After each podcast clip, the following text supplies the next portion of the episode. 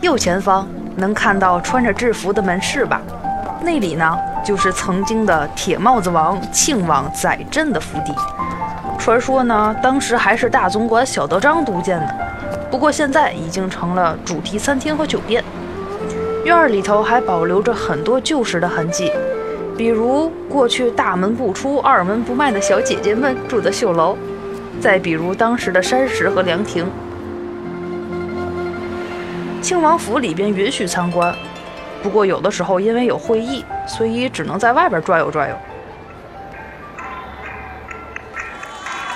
据说当时这里边还有一个戏台，早年间数得上号的名角，比如说谭鑫培、杨小楼，都曾在这里亮过嗓。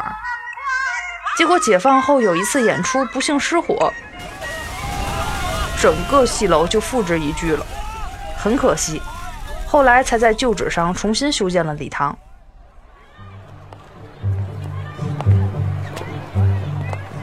好啦，到这儿来准备，咱们向后转，哈哈。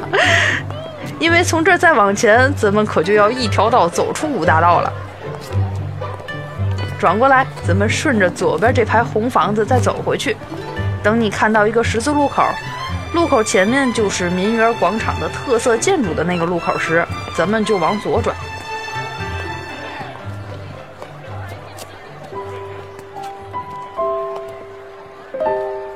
嗯，其实想想，好像确实打程娘去美国之后，我和老袁过了很久都没有来过这里。老袁呢？嗯，我猜大概他是怕触景生情吧。至于我呢，现在想想，大概是怕承认，哪怕曾经非常要好的朋友，也许终究都会有各奔东西的一天。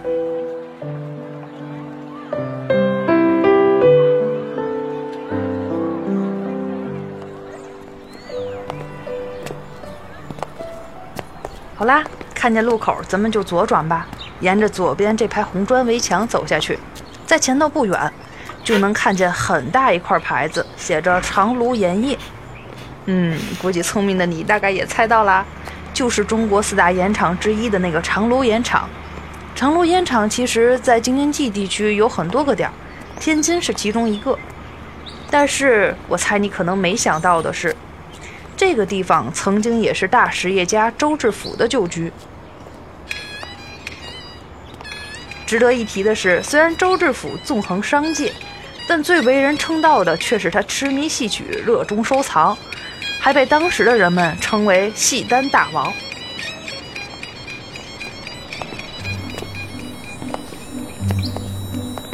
过了前面的十字路口，咱们继续直走。这条路现在是河北路。左边你能看到河北路二百七十九号的门牌。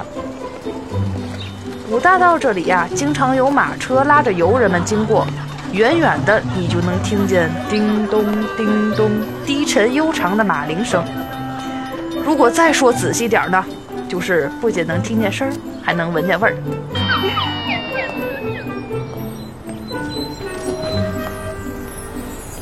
左前方是马场道的公交站。差不多站在那儿，咱们往右看，居民楼一楼有一家木头装修的门脸，用红字写着“乐林餐厅”。他们家最出名的一道菜，你肯定想不到，原料用到了天津身为沿海城市的特产，猜猜是什么？嘿嘿，那我就不逗你了。他们家最有名的菜叫虾酱炸鸡，听起来这个搭配是不是特别黑暗料理？其实虾酱炸鸡一点都不腥气。而且虾酱把炸鸡的鲜味整个都提起来了，特别的好吃。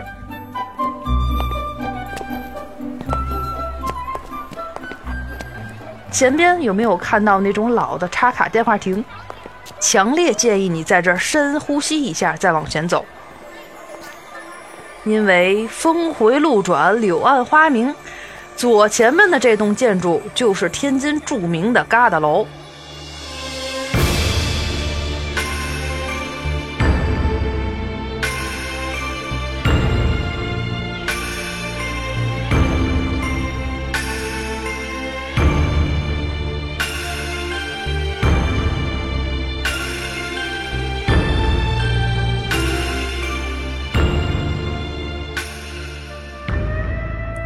1937年的时候，疙瘩楼是由意大利建筑师鲍乃蒂设计的，是由英商先农公司建造。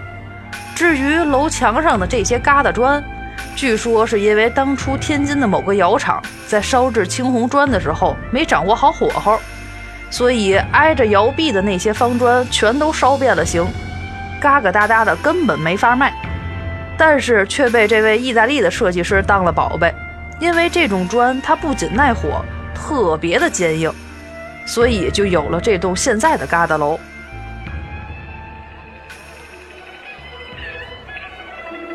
在这一片连体楼之中，最著名的可能就要数第二百八十五号住宅了。